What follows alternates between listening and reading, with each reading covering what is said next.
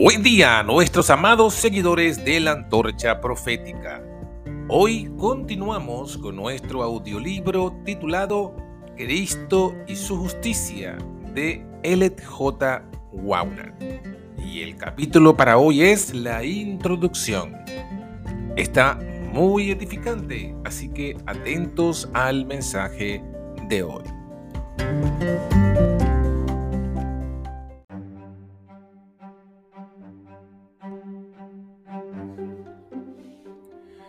En el primer versículo del tercer capítulo de Hebreos leemos una exhortación que comprende toda orden dada al cristiano. Es esta. Por lo tanto, hermanos santos, participantes del llamado celestial, considerad al apóstol y sumo sacerdote de la fe que profesamos, a Jesús. Haced esto, como la Biblia lo indica, Considerar a Cristo continua e inteligentemente tal como Él es, lo transformará a uno en un cristiano perfecto, puesto que contemplando somos transformados.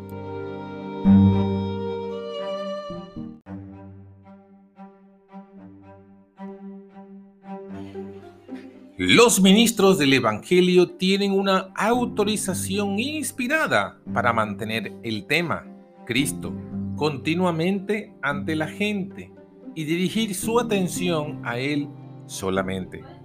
Pablo dijo a los corintios, porque me propuse no saber nada entre vosotros, sino a Jesucristo y a este crucificado. Primera de Corintios capítulo 2, versículo 2. Y no hay razón para suponer que esta predicación a los corintios fuese en algún respecto diferente de su predicación a otros. En efecto, afirma que cuando Dios reveló a su Hijo en él, fue para que lo predicara entre los gentiles, como dice Gálatas capítulo 1, versículo 15 y 16. Y su gozo consistió en que se le confiriese la gracia de anunciar entre los gentiles la insondable riqueza de Cristo. Efesios capítulo 3, versículo 8.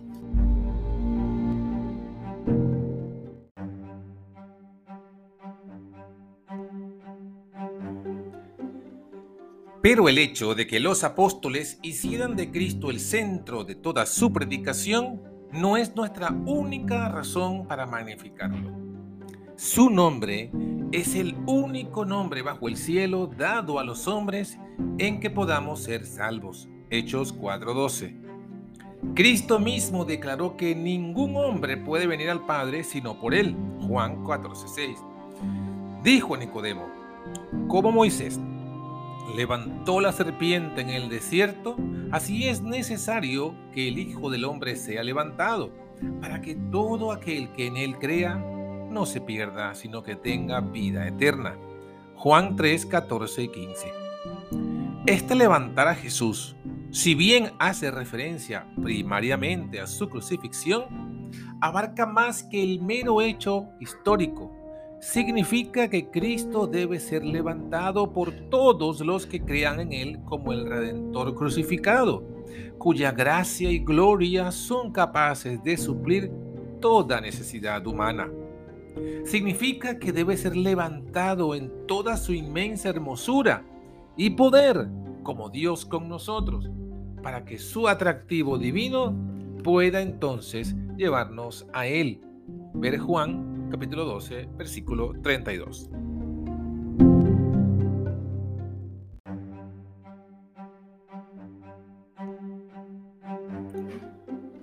La exhortación a considerar a Jesús y también la razón para ello se nos dan en Hebreos capítulo 12, versículo 1 al 3. Por tanto, nosotros también, teniendo en derredor nuestro tan grande nube de testigos, dejemos todo lo que estorba y el pecado que tan fácilmente nos enreda y corramos con perseverancia la carrera que nos es propuesta. Fijos los ojos en Jesús, autor y consumador de la fe, quien en vista del gozo que le esperaba, sufrió la cruz, menospreció la vergüenza y se sentó a la diestra del trono de Dios. Considerad pues a aquel que sufrió tal hostilidad de los pecadores contra sí mismo, para que no os fatiguéis en vuestro ánimo hasta desmayar. Es solamente contemplando a Jesús constantemente y en oración, tal como lo revela la Biblia, que no nos fatigaremos de hacer el bien y que no desmayaremos en el camino.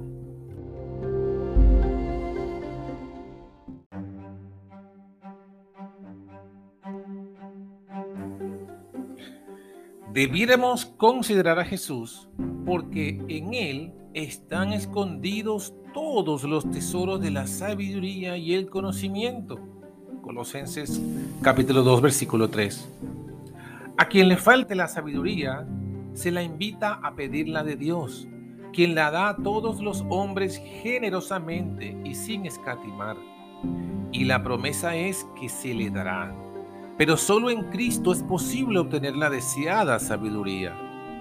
La sabiduría que no procede de Cristo y que por consecuencia no lleva a Él, no es más que necedad, porque Dios, como la fuente de todas las cosas, es el autor de la sabiduría. La ignorancia sobre Dios es la peor clase de necedad. Romanos 1, 21 y 22.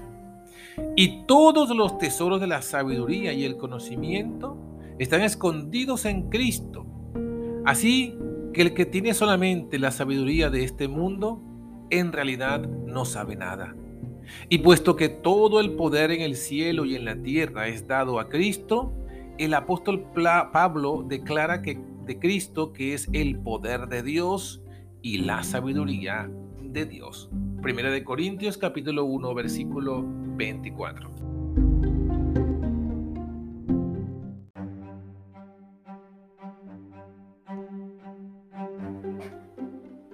Hay un texto, sin embargo, que resume brevemente todo lo que Cristo es para el hombre y provee la razón más abarcante para considerarlo. Es este. De él viene que vosotros estéis en Cristo Jesús, quien nos fue hecho por Dios sabiduría, justificación, santificación y redención.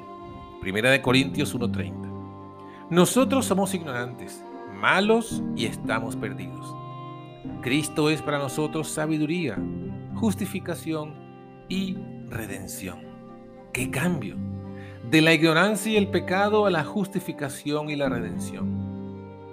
La aspiración o necesidad más elevada del hombre no pueden abarcar más de lo que Cristo es para nosotros y de lo que únicamente Él es para nosotros.